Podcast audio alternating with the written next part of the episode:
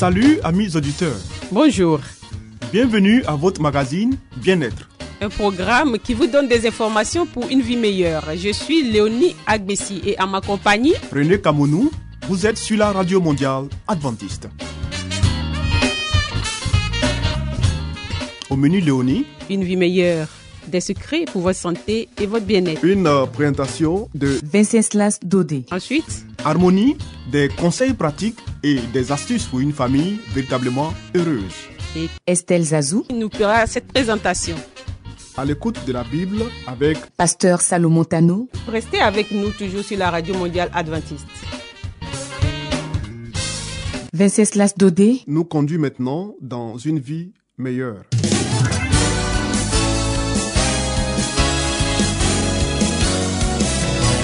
Et voici maintenant votre émission de santé pour une vie saine et heureuse.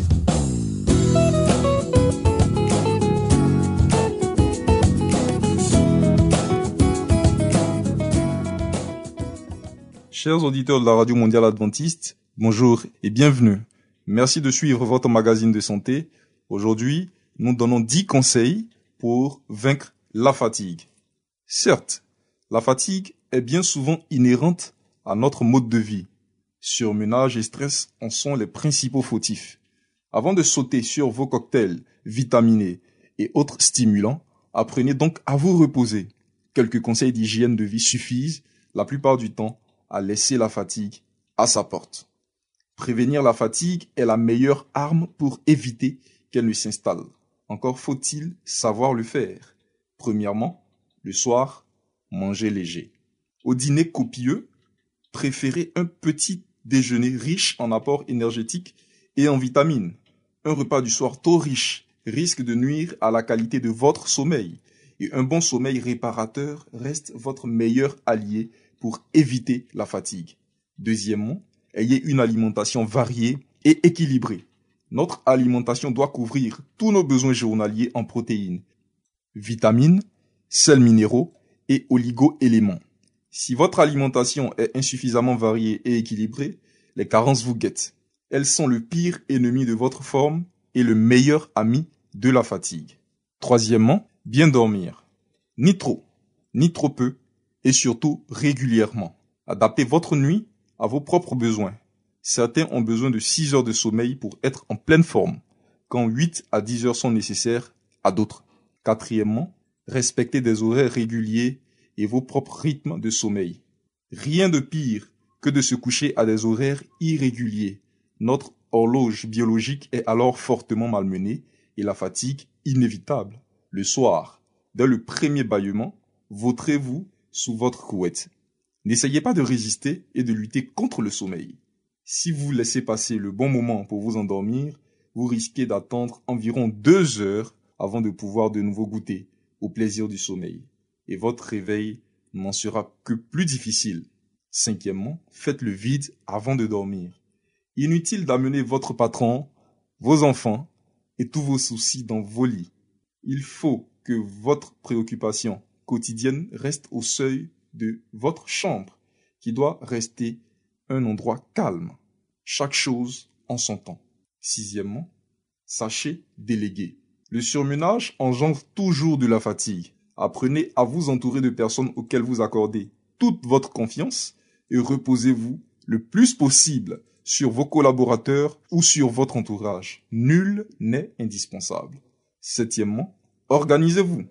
Votre week-end ressemble toujours à un marathon. Vous enchaînez ménage, repassage, courses, devoirs scolaires, dossiers professionnels à finir. Dîner avec les amis, sorties, spectacles, ainsi de suite. Et le lundi, vous n'en pouvez plus. Essayez de répartir certaines tâches dans la semaine. Impliquez votre partenaire. Fabriquez-vous un planning hebdomadaire alternant moments de repos et d'activité. Et gardez de vrais moments de détente et de loisirs le week-end. Huitièmement, faites du sport et de l'exercice. La fatigue est aussi souvent liée à une vie trop sédentaire et confinée. À votre ordinateur, préférez une grande promenade en plein air ou pratiquez raisonnablement votre sport préféré. Neuvièmement, sachez dire non à vos enfants. Nos charmantes têtes blondes savent très bien nous accaparer. Alors, si vous n'avez plus une seule minute pour souffler, osez affirmer votre besoin de repos. Conseillez-leur de prendre un bon livre et faites-en autant. Dixièmement, relaxez-vous. Un bon bain, quelques respirations abdominales, un massage avec votre partenaire sont d'excellentes méthodes anti-stress et anti-fatigue dont il serait dommage de se priver. Amis auditeurs, nous voilà donc au terme de notre émission. Nous vous remercions pour votre attention et nous vous donnons rendez-vous pour un prochain numéro. Que Dieu nous bénisse. C'était Espace Santé, une vie meilleure avec Venceslas Dodé. Vous écoutez Radio Mondiale Adventiste, La Voix de l'Espérance, 08 BP 1751, Abidjan 08 Côte d'Ivoire.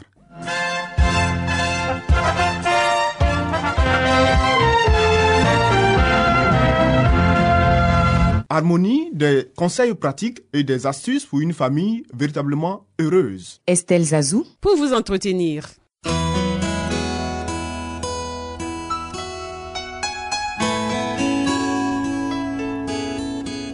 Pour une famille harmonieuse, pour un couple épanoui, pour une vie heureuse au foyer, voici l'émission de la famille.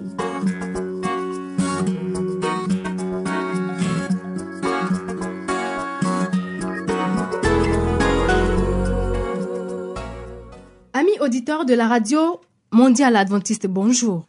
Très heureux de vous avoir à l'écoute de votre émission sur la famille. Merci de nous suivre.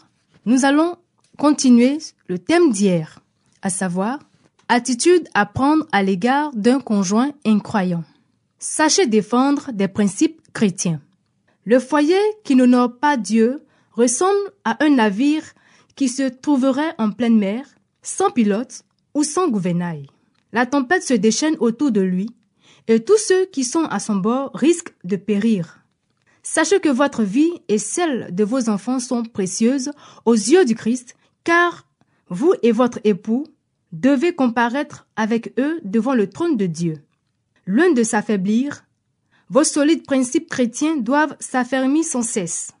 Bien que cela puisse contrarier votre mari, et malgré l'opposition que cela suscite de sa part, vous devez être conséquente, fidèle et faire preuve de fermeté, comme il sied à une chrétienne. Ainsi, quoi qu'il en dise, il ne pourra que vous respecter au fond de son cœur si celui-ci n'est pas de pierre. Dieu premier servi. Frère T a fait preuve d'hypocrisie. Il s'est mis à fumer, mais il voudrait bien que ses frères ne le sachent pas. Il m'a été montré que ce péché a freiné son développement spirituel.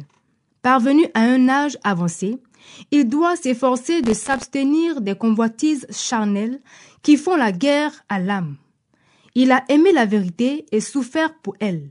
Maintenant, il lui faudrait apprécier la récompense éternelle, les richesses célestes, l'héritage et la couronne incorruptible, au point d'être prêt à renoncer de son cœur à la satisfaction de ses désirs pervertis, pour que s'accomplisse l'œuvre de purification de la chair et de l'esprit, quelles qu'en soient les conséquences, si douloureuses soient-elles. Il me fut alors montré sa belle-fille. Elle est aimée de Dieu. Mais on la tient dans une sorte d'esclavage. Elle est en proie à la crainte, à la peur, au découragement, au doute, et elle est très nerveuse. Cette sœur ne devrait pas croire qu'elle doit soumettre sa volonté à un jeune homme incroyant qui est moins âgé qu'elle. Qu'elle se rappelle que le mariage ne doit pas détruire sa personnalité. Dieu a sur elle des droits qui surpassent ceux des autorités terrestres.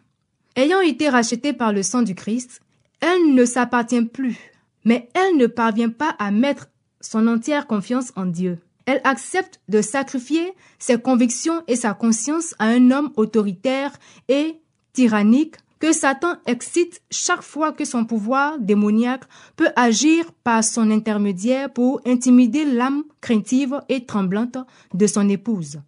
Celle-ci a déjà été soumise à tant d'émotions que son système nerveux s'en trouve affaibli et qu'elle est presque devenue une épave.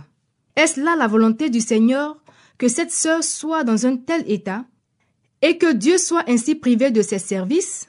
Certainement pas. Son mariage a été une ruse du malin. Cependant, elle devrait s'en n'accommoder, de son mieux, agir avec bonté envers son mari, et le rendre aussi heureux que possible sans trahir sa conscience, car s'il persiste dans sa révolte, ce monde sera son unique paradis. En revanche, il n'est pas conforme à la volonté de Dieu qu'elle renonce à assister aux réunions pour plaire à un homme autoritaire animé par l'esprit du dragon. Voici ce que nous lisons dans la parabole du grand souper. Un autre dit Je viens de me marier, et c'est pourquoi je ne puis aller. Le péché de cet homme n'était pas de s'être marié, mais d'avoir épousé une personne qui avait détourné son esprit des choses les plus nobles et les plus importantes de la vie. Un homme ne devrait jamais permettre à son épouse et à son foyer d'éloigner ses pensées du Christ ou de l'amener à refuser les invitations de l'Évangile. Qui veut tout, perd tout. Frère K, vous avez connu bien des découragements, mais vous devez rester fidèle, ferme et décider à accomplir votre devoir envers les vôtres et à les entraîner dans votre sillage si cela est possible. Vous ne devriez reculer devant aucun effort pour les décider à vous accompagner sur le chemin de la sanctification. Mais si la mère et les enfants s'y refusent, s'ils tentent plutôt de vous soustraire à vos devoirs et à vos privilèges spirituels, vous devez aller de l'avant, même s'il vous faut marcher seul. Vous devez vivre dans la crainte de Dieu, saisir les occasions qui vous sont offertes d'assister aux réunions et d'acquérir le plus de force spirituelle possible, car vous en aurez besoin dans l'avenir. Les biens de Lot furent tous consumés. S'il vous arrivait de perdre quoi que ce soit, ne soyez pas découragés, mais si vous pouvez sauver ne fût-ce que quelques-uns de vos proches, cela vaut mieux que de les perdre tous. Amis auditeurs, ainsi s'achève notre thème de ce jour. Nous vous donnons rendez-vous demain pour un autre thème. Que Dieu nous garde et à très bientôt. C'était Harmonie. Des conseils pratiques et des astuces pour une famille véritablement heureuse. Vous écoutez Radio Mondiale Adventiste, La Voix de l'Espérance, 08 BP 1751, Abidjan 08 Côte d'Ivoire.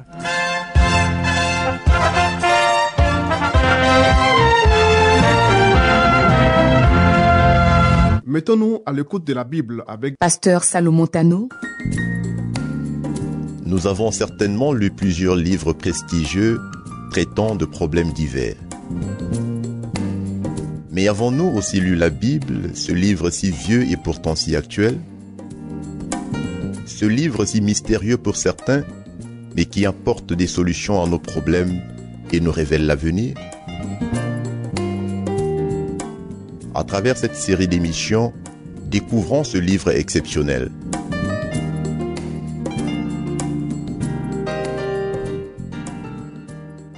Salut chers amis auditeurs, nous vous retrouvons à notre émission à l'écoute de la Bible. Nous poursuivons avec notre émission d'hier, la parabole de la perle précieuse. La parabole du marchand de perles fines a deux sens. Elle ne s'applique pas seulement aux hommes qui soupirent après le royaume des cieux, mais cette parabole s'applique aussi au Christ qui est à la recherche de son héritage perdu divin marchand en quête de belles perles.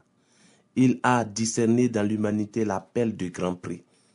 Il a vu la possibilité de sauver l'homme souillé et ruiné par le péché. Leurs cœurs qui ont servi de champ de bataille aux assauts de l'ennemi et qui ont été délivrés par la puissance de l'amour sont plus précieux aux yeux du Rédempteur que ceux qui n'ont jamais péché. Dieu ne considère pas l'humanité comme indigne et souillée. Il la voit à travers son Fils et sait ce qu'elle peut devenir grâce à l'amour du Rédempteur. Il a abandonné toutes les richesses de l'univers pour acheter la perle. Après l'avoir retrouvée, Jésus l'enchasse de nouveau dans son diadème. Ils sont les pierres d'un diadème qui brilleront dans son pays. Ils seront à moi, dit l'Éternel des armées. Ils m'appartiendront au jour que je prépare pour eux. Mais le thème sur lequel, chers amis, nous devons méditer, avant tout, c'est le Christ, perle de grand prix, et le privilège que nous avons de pouvoir posséder ce trésor céleste. C'est le Saint-Esprit qui nous fait connaître la valeur de la perle de grand prix. C'est quand on la recherche avec ferveur, jusqu'à ce qu'on l'ait trouvée, que le Saint-Esprit manifeste sa puissance. Au temps du Christ, nombreux étaient ceux qui venaient écouter la bonne nouvelle, mais leur esprit était obscurci par de faux enseignements. Et ils ne reconnaissaient pas dans l'humble maître de Galilée l'envoyé de Dieu. Mais après l'ascension du Christ, son élévation au trône et l'inauguration de son œuvre de médiation fut marquée par l'effusion du Saint-Esprit au jour de la Pentecôte. Les témoins de Jésus proclamaient la puissance du Sauveur ressuscité. La lumière divine pénétra dans le cœur de ceux qui avaient été induits en erreur par les adversaires du Christ. Désormais, ils l'exaltaient publiquement comme prince et sauveur pour donner à Israël la repentance et le pardon des péchés. Il le vit entouré de la gloire des cieux, prêt à répandre des riches bénédictions sur tous ceux qui abandonneraient la voie de la révolte.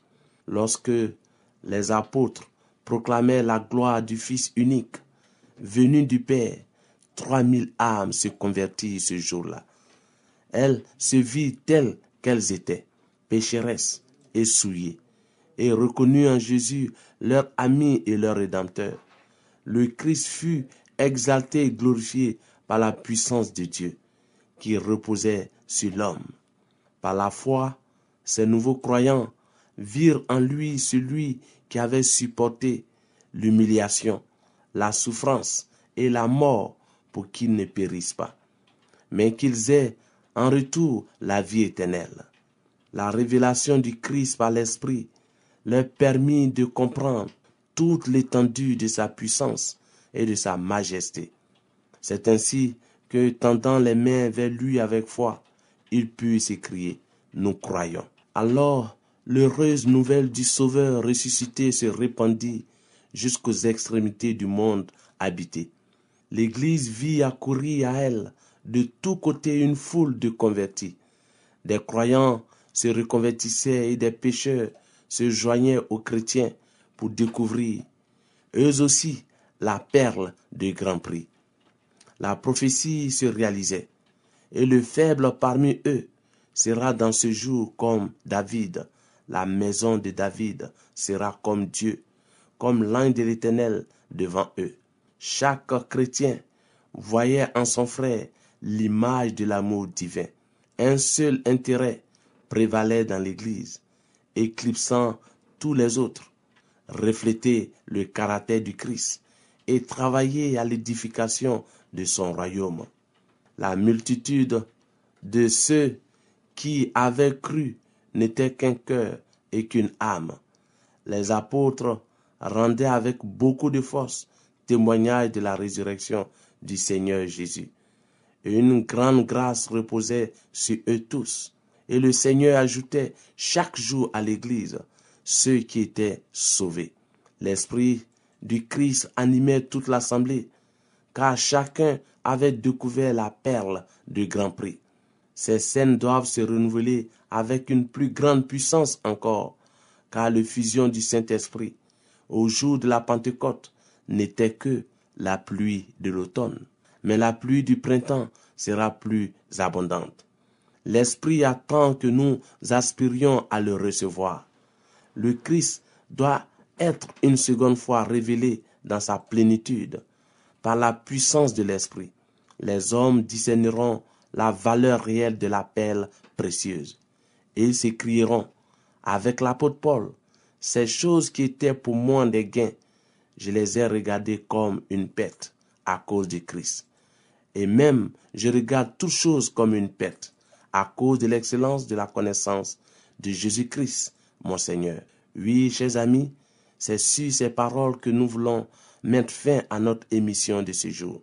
Jésus-Christ est la perle précieuse que nous tous, nous devons rechercher et nous exprimer par la suite, comme Paul qui dit qu'après avoir rencontré le Christ, les choses qui avaient de la valeur à ses yeux, il les regardait maintenant comme une perte, comme de la boue, à cause de l'excellence de la connaissance de Jésus.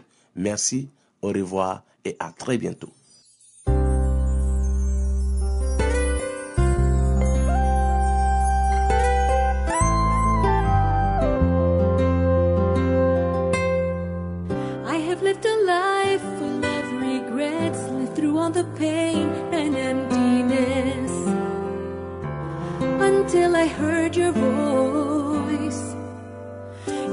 Up my heart with love and joy and taught me the way to know you more.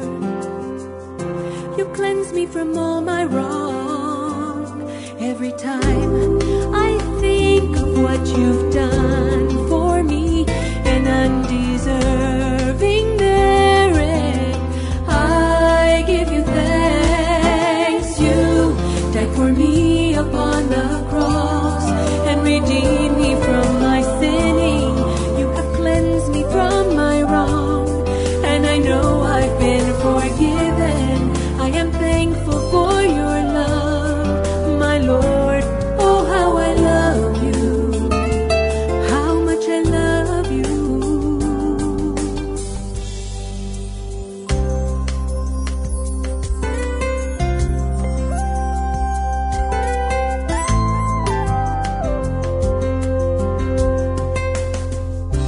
and tribulations are my dismay, but in God we trust, He leads the way. He gives us His promises, and He plants our feet on higher ground. We're no longer lost, indeed we're found through His death upon the cross. Every time I think of what you've done an undeserving merit. I give you thanks. You died for me upon the cross and redeemed me from my sinning. You have cleansed me from my wrong, and I know I've been forgiven. I am thankful for your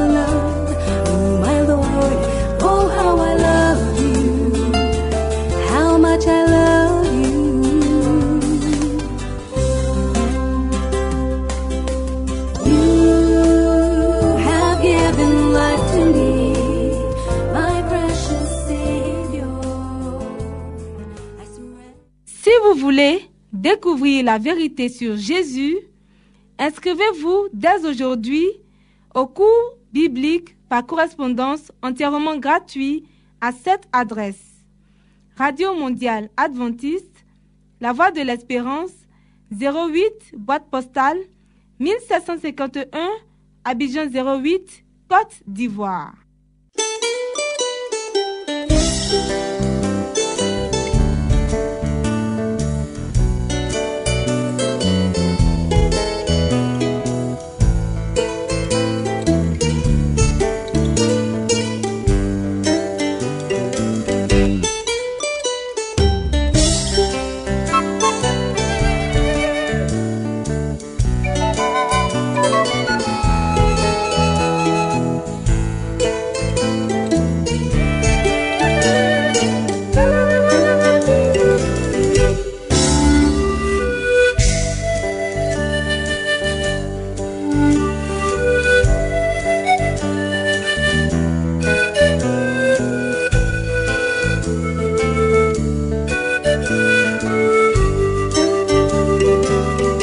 À l'écoute de la Bible avec le pasteur Salomon Tano.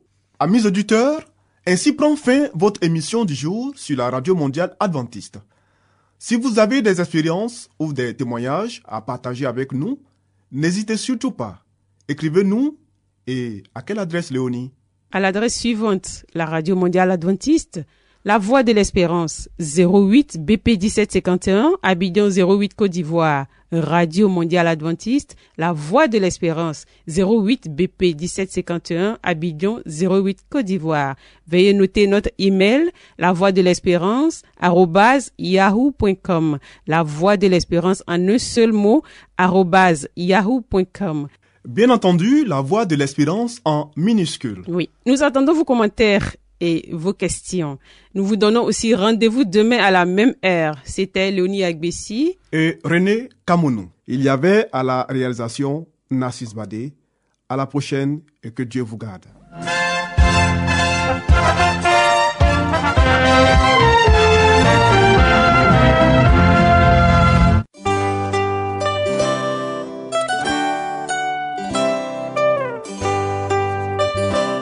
La voix de l'espérance vous dit, Jésus revient bientôt. Nous tenons à votre disposition un cours de Bible par correspondance entièrement gratuit.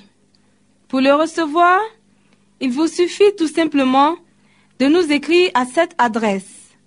Radio Mondiale Adventiste, La Voix de l'Espérance, 08 boîte postale 1751 Abidjan 08, Côte d'Ivoire.